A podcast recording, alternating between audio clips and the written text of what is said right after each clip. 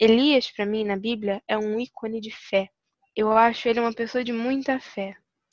Então eu vou falar acerca de 1 Reis 17.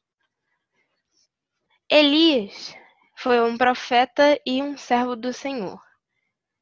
É, no tempo de ser aqui em Israel, porque Deus estava punindo o povo por causa do reinado de Acabe, todo mundo tinha se distanciado do Senhor, estava todo mundo adorando a outros deuses e o Senhor é, fez com que, com que Elias fizesse essa profecia de que não ia chover, ia acabar a água.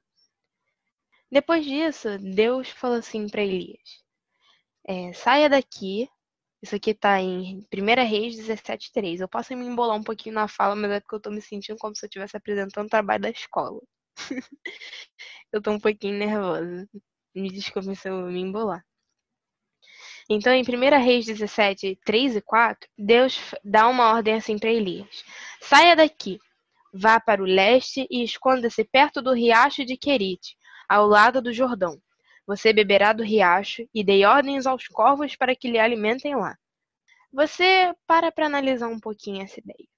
Elias, você vai para um lugar provavelmente, assim, especulando um pouquinho, mas no meio da natureza, onde não tem ninguém, do lado de um riacho, dentro de uma caverna, e quem vai te alimentar é um passarinho. Você imagina que se passava na cabeça de Elias na hora? Ele devia ter ficado um pouco confuso, né? Mas Elias foi e tudo se cumpriu assim como Deus falou. Elias, todo dia e noite, ele tinha comida, ele tinha água que vinha do riacho, mesmo em um tempo de seca. A ideia aos nossos olhos humanos pode parecer bastante surreal, mas aos olhos de Deus não é nada. Elias foi lá e, por meio da fé, ele ficou bem, porque Deus estava lá para cuidar dele. Elias confiou em Deus, mesmo estando em uma situação difícil e um tanto surreal. Em 1 Reis 17, 9, Deus disse a Elias: Vá imediatamente para a cidade de Sidom e fique por lá.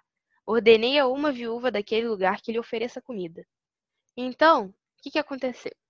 Deus disse: Elias, imaginando assim o que se passava na cabeça de Elias. Elias, você vai para uma cidade onde não, não é a sua casa.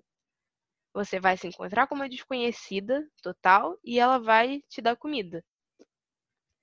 É uma ideia um tanto surreal pra gente, né? Imagina, você ir para outro lugar que você desconhece, também se encontrar com uma pessoa desconhecida. Eu não estou dizendo que ele não conhecia a cidade de Sidom, mas assim, se fosse a gente, ele é naquele caso. E Elias foi. Novamente ele confiou. Ele foi para o lugar onde Deus indicou, e por meio da fé ele sabia que ele não ia ficar desamparado. E o Senhor cuidou dele. E a gente também vê que ao chegar lá, 1 Reis 17, no versículo 10, já para metade, para o finalzinho do versículo, ele chega lá na cidade e aí ele chama a viúva, que ele vê ela, e fala: Você pode me trazer um pouco d'água numa jarra para eu beber? Enquanto ela ia buscar água, ele gritou: Por favor, traga também um pedaço de pão.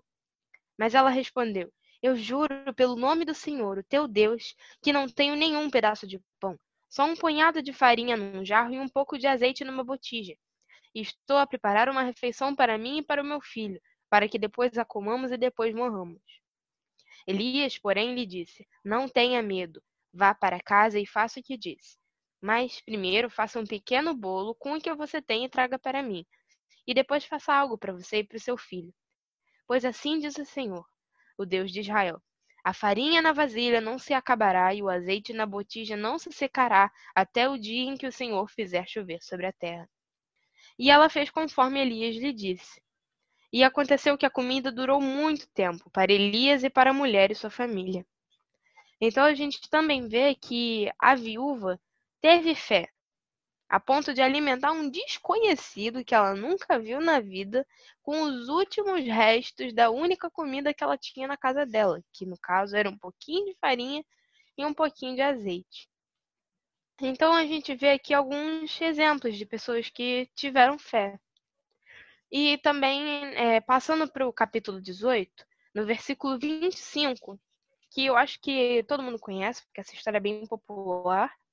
Eles estavam ali, né, no monte, naquilo ali de Elias estar é, ao lado dos profetas de Baal, desafiando eles a fazer um altar para Baal e eles dizerem para Baal colocar fogo ali.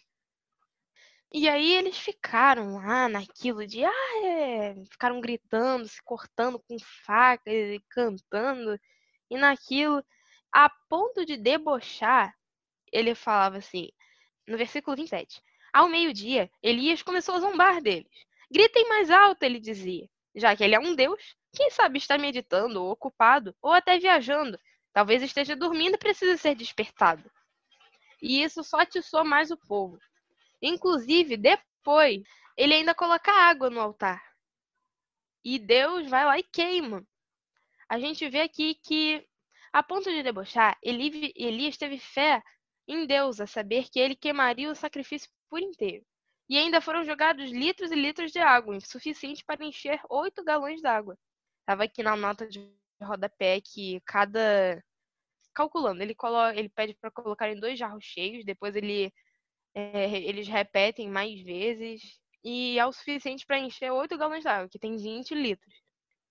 Mas eu queria dizer assim, para concluir, a fé apenas nos traz coisas boas, pois a vontade do Senhor é sempre boa, perfeita e agradável. Não importa o quão é, surreal a situação pareça aos nossos olhos humanos. Elias foi lá e fez, com fé no Senhor confiando que Deus ia abençoar ele, que ele não ia passar dificuldade nenhuma.